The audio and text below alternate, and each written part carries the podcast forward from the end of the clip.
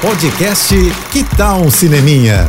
Dicas e curiosidades sobre o que está rolando nas telonas, com Renata Boldrini.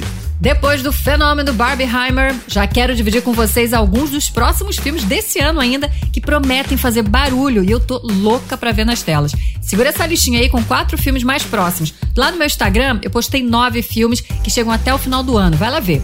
Bom, os primeiros a chegar às telas são Asteroid City, que estreia no dia 10 de agosto. É o novo filme do Wes Anderson, né, gente? Preciso dizer mais alguma coisa? Com a Scarlett Johansson, Margot Robbie, Tom Hanks, Edward Norton. Depois, Nosso Sonho, no dia 21 de setembro, que é a história do Claudinho Bochecha, o nosso Claudinho Bochecha, com todas as músicas que a gente ama interpretados por Juan Paiva e Lucas Penteado. Já no dia 19 de outubro, vem dois filmaços, viu? Assassinos na Lua das Flores, que é o primeiro western do Martin Scorsese, aplaudido de pé no Festival de Cannes, com Leonardo DiCaprio, Robert De Niro e Brandon Fraser. E Meu Nome é Gal, que é a história de uma das maiores cantoras que esse Brasil já produziu, Gal Costa, com a Sophie Charlotte. Só coisa boa, gente. Olha, vai lá no meu Instagram ver as outras estreias poderosas desse ano ainda, hein? Arroba Renata Boldrini.